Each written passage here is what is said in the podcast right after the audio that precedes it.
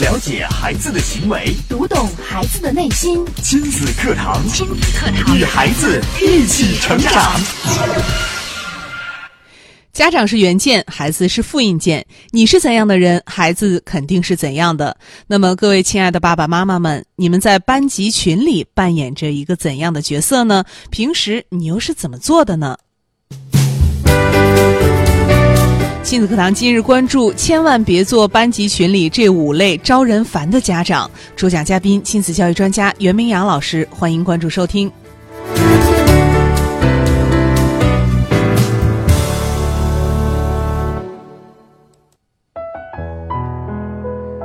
大家好，我是主持人潇潇。接下来我们就有请今天的嘉宾袁明阳老师。明阳老师，你好。嗯，潇潇好，听众朋友大家好。嗯，今天我们的这期话题啊是有关家长的，因为我们都知道现在呀每个班。从幼儿园开始，一直到小学、初中、高中，都会建群，家长群是，嗯，随着现代科技手段的发达呀，这个现在的这个联系通讯应该说是越来越方便了。对，我记得潇潇，像咱们那会儿上学的时候，这个如果家长想和这个老师有什么沟通，可能只能到学校面对面的说，面对面的，连打电话可能都没那么方便。对，我记得好像。呃，大概是在上世纪九十年代末的时候，固定电话才开始逐渐的走入普通家庭。那时候要装一个固定电话是很贵的，出装费好几千块。对，所以说那个时候就流行叫家长，就是回去通知你的爸爸妈妈。过来学校一趟，但是现在你说老师想找找家长，或者家长想跟老师说点什么，那太方便了，太方方便了，对啊，就像咱们沟通之间呃一样，就是后来就是九呃两千年之后，慢慢手机普及，到后来有了短信，到现在这个微信甚至也替代了这个短信，对，那简直是太方便了，想说什么都可以。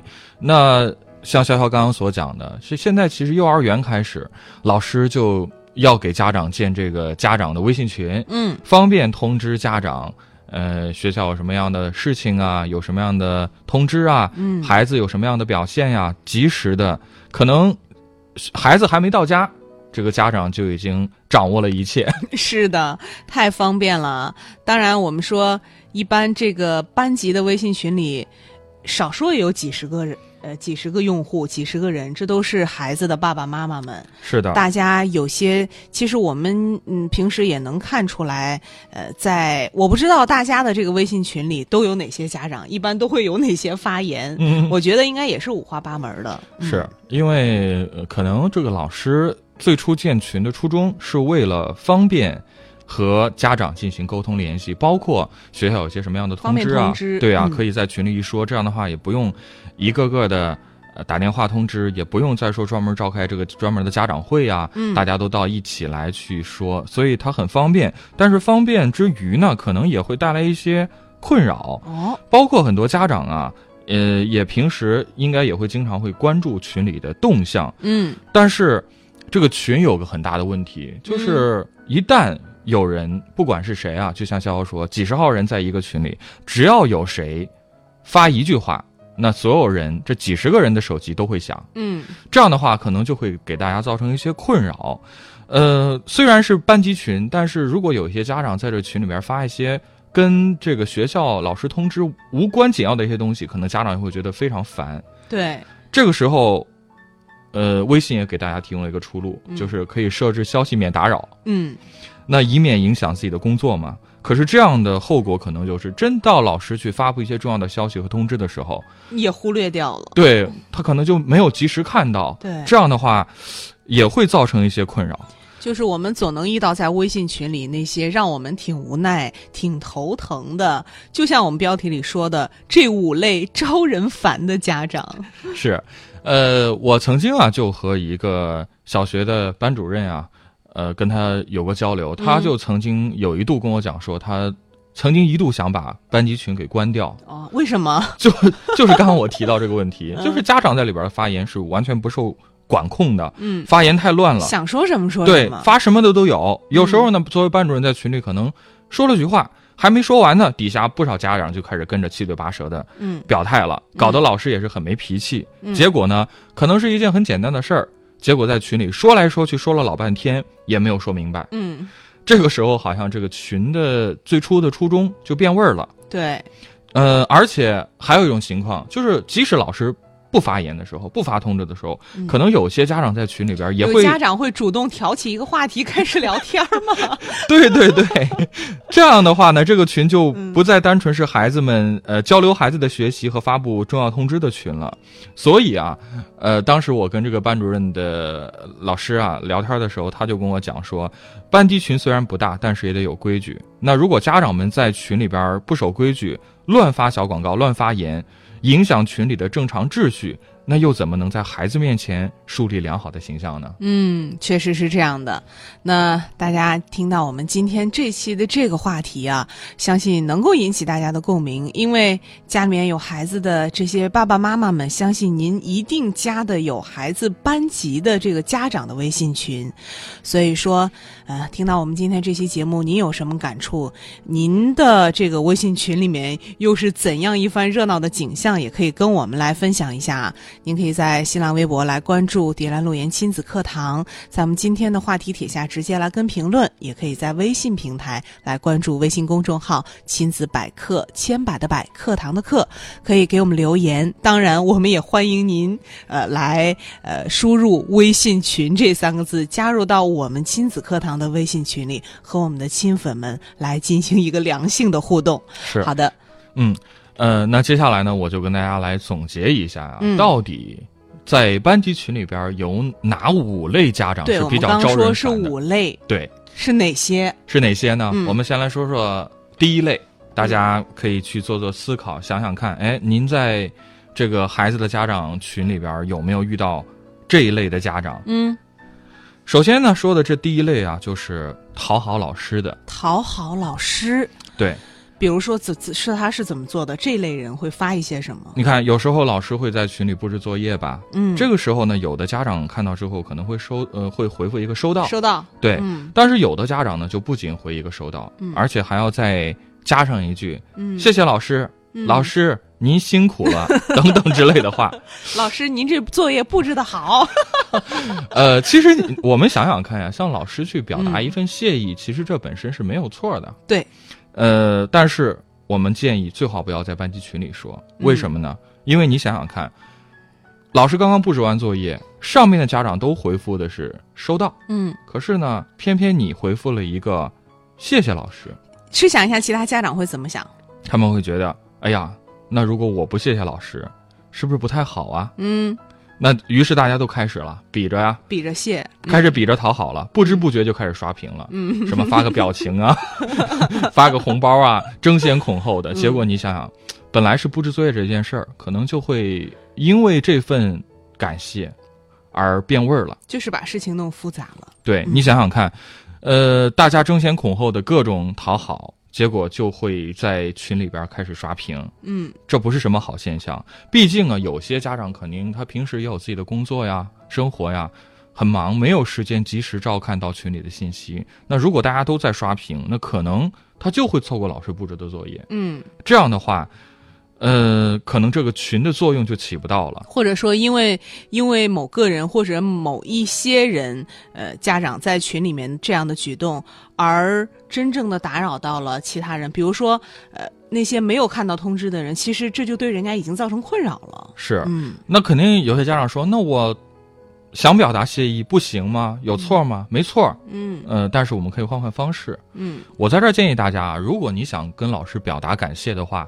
其实你没有必要在群里表示感谢，你可以私下呀跟老师，呃，微信进行一对一的私聊。嗯，班级群和我们这个一对一的沟通还是不一样的，所以群还是要安静一点好，只听老师说什么。家长朋友呢，还是尽量不要发言了。嗯，有什么问题你可以直接找老师进行沟通。嗯，这也是一个呃解决这类问题的方法。好，这是这是第一类家长讨好老师型。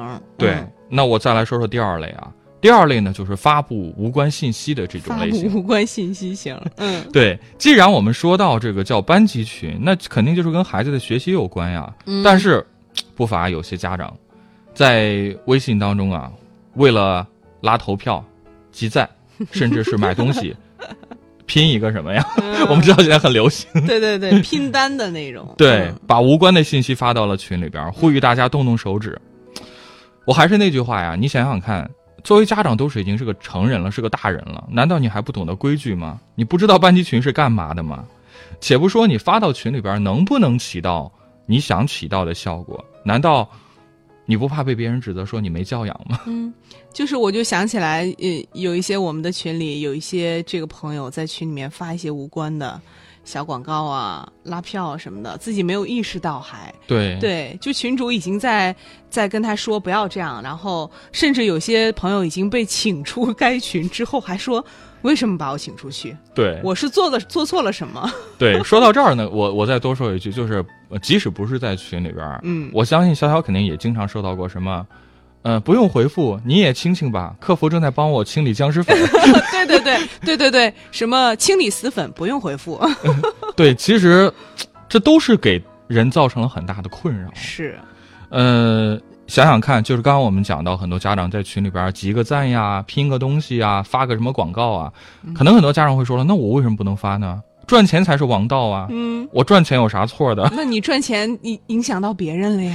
那我们再想想看，因为他是家长群，难道你不怕你的孩子在外边会被别的人指责说，你看，就是他，就是他妈，就是他爸，总是在群里卖东西发广告，烦死了。嗯。试想一下，如果你的孩子听到别人这样讲，孩子也要也是很要面子的，他也是有自尊的呀。对呀，你都不顾形象了，你怎么让孩子在同学面前抬起头呢？这真是连累到孩子了。对，所以我想说呀，如果你想做宣传的话，无可厚非，你可以发到朋友圈里啊。嗯，因为那是你的朋友圈，你的地盘，你想发什么就发什么。那如果你发到班级群里，可能就会影响秩序了。这属于在别人的地盘打广告，势必会引引发众怒。嗯，所以我说呀，要还班级群一片净土，不要再发无关的内容了。所以我说呀，下次真是想发的话，先发个红包，这也是个好办法。当然，还是前提就是，嗯，群里边群主、班主任同意的前提下。对，是好。这是刚刚说了两类，这是第二类了。对。我们来稍事休息吧，等会儿再接着跟大家来讲，到底还有哪三类也是我们难以忍受的家长类型呢？我们稍事休息啊，广告之后我们接着请明阳老师跟我们来分享。亲子课堂正在播出，稍后更精彩。了解孩子的行为，读懂孩子的内心。育儿亲子随身听，全国首档以心理学为基础的专业家庭教育节目《亲子课堂》。每天上午十点到十一点，FM 九三一，AM 七幺幺，郑州经济广播，欢迎收听。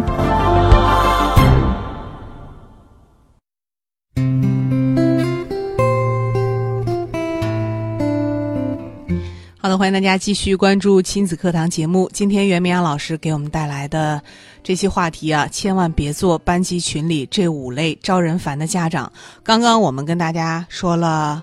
两类家长，嗯，一个是在呃微信群里来讨好老师，是另外一位一类就是发一些跟班级无信息无关紧要的这些内容的。对，嗯，我们接着请明阳老师分享。对，接着呢，我们再总结出来，还有一类家长是什么情况呢？就是喜欢炫耀孩子的家长，炫耀孩子的家哦，在班级群里来炫耀孩子了。对，因为有些家长呢，很喜欢在这个班级群里去讨论孩子的成绩。嗯，但是你想想，一涉及到成绩，肯定有高有低啊。那当孩子成绩好的家长在讨论的时候，哪怕你不是出于炫耀，也可能会被孩子成绩差的家长会误会。嗯，而且成绩是一方面，不只是成绩，可能很多家长还非常热衷于去炫耀孩子的方方面面吗？对，比如说孩子放假出去玩，拍了一些照片嗯，包括孩子做的手工作品啊。包包括孩子在家里主动帮忙干家务的情景，都会被家长晒出来。嗯，希望得到大家的夸赞，嗯，以及老师对孩子的关注。那亲子课堂不是说了吗？我们要发现孩子的优势啊，嗯，我们眼里要看到孩子做得到的部分，及时的给予孩子肯定和鼓励啊。你看看我在微信群里马上给予鼓励。没错，这个潇潇是活学活用，但是我们得注意场合。是怎么讲呢？因为你想想看。不管你的孩子有多优秀，在别的家长眼里，其实每个家长都认为自己的孩子才是最优秀的。而且你看，孩子做到的部分，你在微信群里进行展示，孩子也看不到、听不到呀。是，而且你想想，你在班级群里的炫耀，真的就像小小说的，他只是你一个人的自嗨。对呀，在别人眼里，对，在别人眼里，别人真的喜欢吗？不一定。嗯，而且很可能会招人烦。对，还是那句话，如果你真想晒的话。你去朋友圈里晒就好了。对呀，对呀，你不用再去班级群这种严肃的地方去炫耀了，因为真的没必要。嗯，其他家长会想着，哼，就你能。是，这是比较喜欢在群里边炫耀孩子的家长。嗯，我们再来说下面一种叫过度关注。好，过度关注。对，关注什么呢？谁家的孩子谁宝贝儿？虽然呢，家长白天都在做着自己的事儿。但是呢，其实心里最放不下的，可能还是自己的孩子。嗯，总是担心孩子在学校里有没有好好学习啊，有没有好好吃饭啊，有没有闯祸。那一些忍得住的家长呢，会在孩子放学的时候，接孩子的时候，去问一句。但是有些家长可能真的是忍不住的。嗯，在群里不断的艾特老师，问：哎呀，老师，我孩子怎么样了？哎呀，老师，我今天。早上孩子出门的时候情绪不好，他现在好点没？嗯。哎呀，老师，今天我出门的时候忘给孩子带水了。嗯嗯嗯。你能不能帮忙问问孩子渴不渴？对对对，说到这儿我就觉得特别感同身受啊。有有类似的。感受对对对，能够有时候看到家长群里面有一些家长，真的是因为能理解他的心情，特别的关心孩子。有的时候说：“呀，老师，我孩子今天早上起来的时候咳嗽了两声，想问问他现在还渴不渴？” 是啊，你想，可怜天下父母心。身为家长，我们真的可以理解关心孩子的这种心情。嗯，但是如果家长这么不相信孩子，孩子又怎么能有信心去表现好呢？是，而且最重要的是，这是在班级群里边嗯，这种过度的关注，你想想，你在班级群里不断的发言，那每个家长的手机都会滴滴的不停的响，对，这对别的家长肯定也是一种骚扰。而且你想，如果老师在不停的看微信群、看大家的信息的话，还怎么能够专心的去？呃，这个教书怎么能 专心的跟孩子来进行沟通呢？潇潇肯定有同样的感受，就是咱们在暑期的时候带着呃孩子们去的这个发现之旅。发现之旅，这个家长有些家长啊，我只是说个别家长，可能就是存在对孩子过度关注，对，他就一直在群里边每天询问。啊，不是每天了，几乎是时时刻刻就问，对，哎，现在去哪儿了？嗯，照片能不能拍一下？对对对，我怎么没看到我孩子呀？等等等等，说是哎呀，赶紧发发照片吧。就就关于类似的这种感呃感受，我相信就是包括咱同时带队的这个老师，嗯，当时就有一些情绪在里面。领队也好，教练也好，其实大家都是真的是在很尽心尽力的。你想想，如果手机不停的响。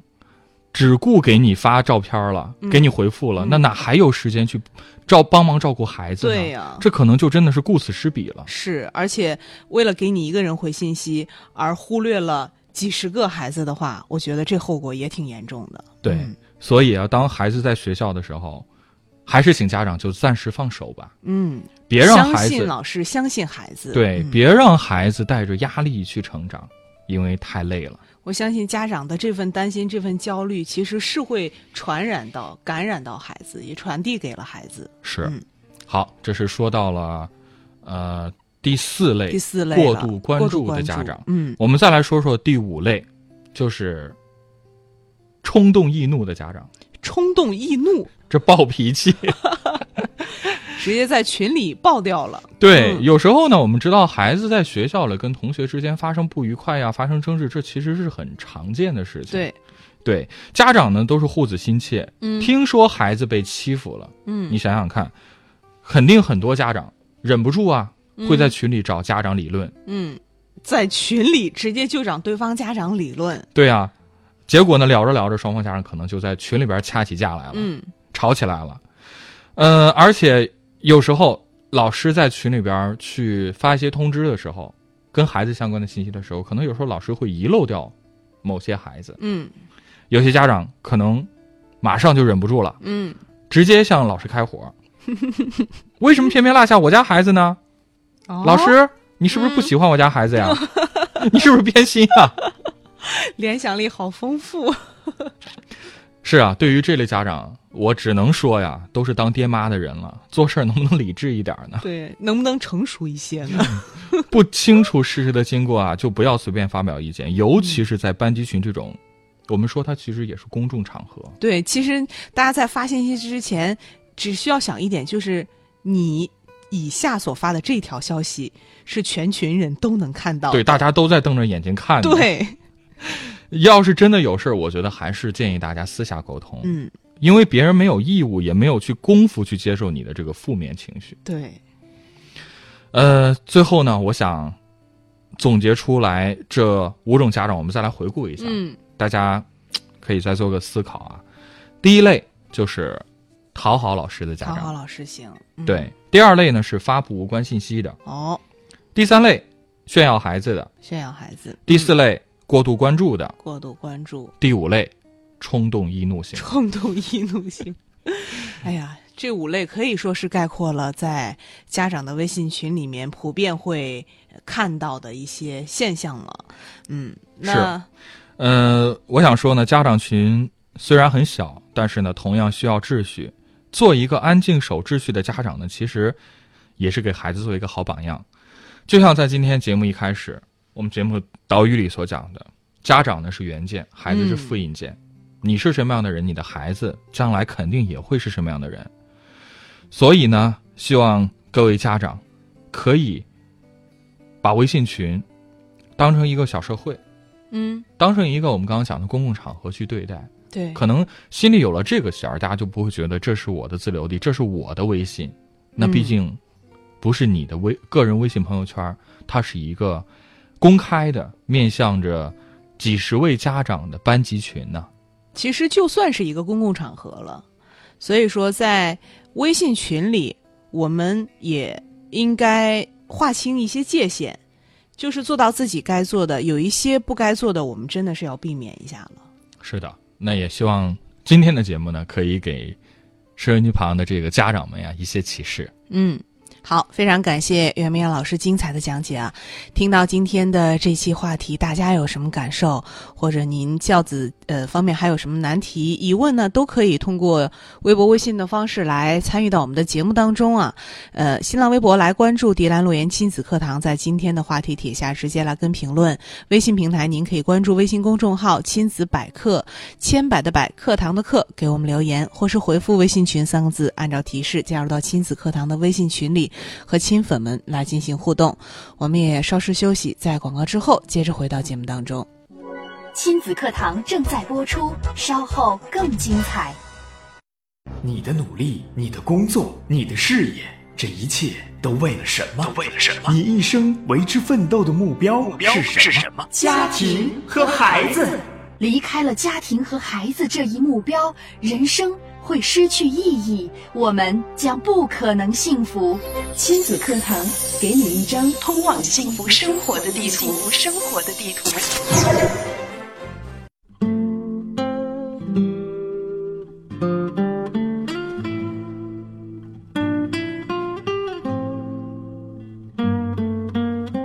好，欢迎大家。继续来关注正在为您直播的亲子课堂节目啊！今天的节目当中，袁明阳老师带来的这期话题是：千万别做班级群里的这五类招人烦的家长。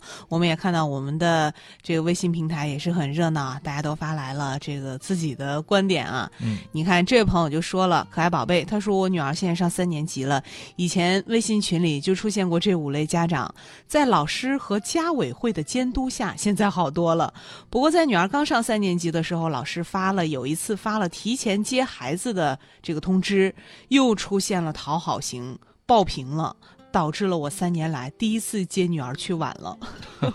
就是因为大家在群里边刷屏，导致重要的信息没有及时看到。嗯，就是接女儿都影响了。是，嗯，由于呃一些家长的讨好老师在群里刷屏，导致了。影响其他家长接孩子，对，这就是我们刚刚讲的，就是因为大家不遵守这个群里的一些基本的一些规则和秩序，导致了群的作用没有发挥出来。嗯，我们看看青色小溪，他说这期节目太好了，我儿子的同学群里就有家长因为发这个不太健康的链接，遭到其他家长的呃舌战。群殴舌战，很是不愉快。估计孩子知道了也会不高兴，老师也很无奈。还有就是家长啊，有些家长不停的在群里问成绩、问名次。老师是不想把这个名次啊、成绩啊发在群里，嗯，有部分家长就急急不可待，等不到第二天老师一个一个的呃发给家长，就逼着老师发，发完之后还评头论足的，假惺惺的说：“哎呀，自己孩子考得不好。”其实其他家长根本就没兴趣知道。呃，挺有意思的哈。对，这是老师被逼的没办法了。嗯，老师不想公布。对，其实老师是有意识的，这个信息还是不公开的好。但是，怎么讲？可能这这就是一种存在着炫耀心理的家长。对他肯定是知道自己家孩子考的是不错的，嗯，非让家呃老师把这个成绩发到群里边，嗯，让大家看看看，我家孩儿。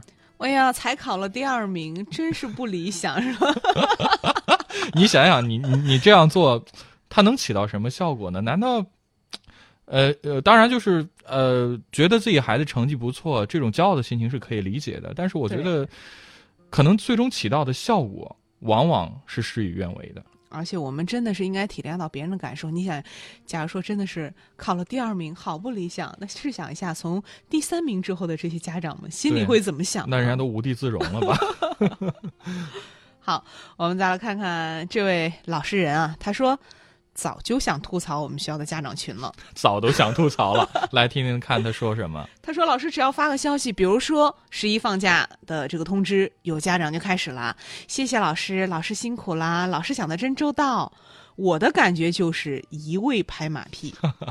他说：“小侄子幼儿园的家长，呃，应该都是八零九零后的。他们的家长群呀，刚开园的时候，有家长让孩子在群里发语音：‘老师，我可喜欢幼儿园了，明天我还想去，我想你啦，谢谢老师等等这些话。’他说：‘我真是不能理解。’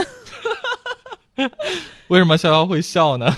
真的，我就是因为我的这个微信群里也有。”也有很多的家长让孩子用发语音，比如说这个呃中秋节快乐，元宵节快乐，呃这个节快乐，那个节快乐，祝老师怎么怎么怎么。这些呢，我觉得就是这些事情，我们其实是可以理解的。但是我觉得，如果是一个家庭的聚会，对，呃，让孩子表演个节目啊，嗯，给大家呃就是。呃，说个吉祥话啊，嗯，可能拜个年了，对大家会觉得呃挺好的。对，可是呢，如果家里边的怎么讲，就是相同年龄段的孩子比较多的情况下，嗯，如果你家的孩子会说，嗯，他家的孩子不会说，嗯，那你想想看，这可能会给别人造成什么样的困扰？你这种炫耀肯定会招致别人心里很不舒服。是，就是一个人在炫耀的同时，其实是会给。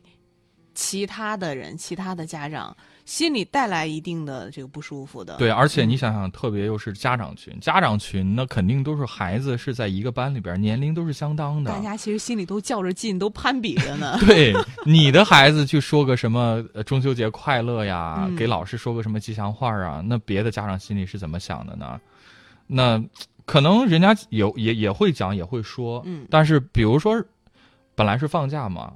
都在休息，家里边可能就有什么事儿，对，但是还要去疲于应付这些事情，对，会不会让人就觉得 挺打心眼里挺厌烦的？有的人家其实本来是是觉得是打扰到了，不想去做这些事情，但是一看，哎呦，嗯，你你你你都发了，那算了，就跟孩子说，让孩子也发一个吧。但是觉得其实是真的影响到我的生活了，对，影响到自己的生活是一方面，另外考虑过孩子的感受吗？孩子是不是当真从心里？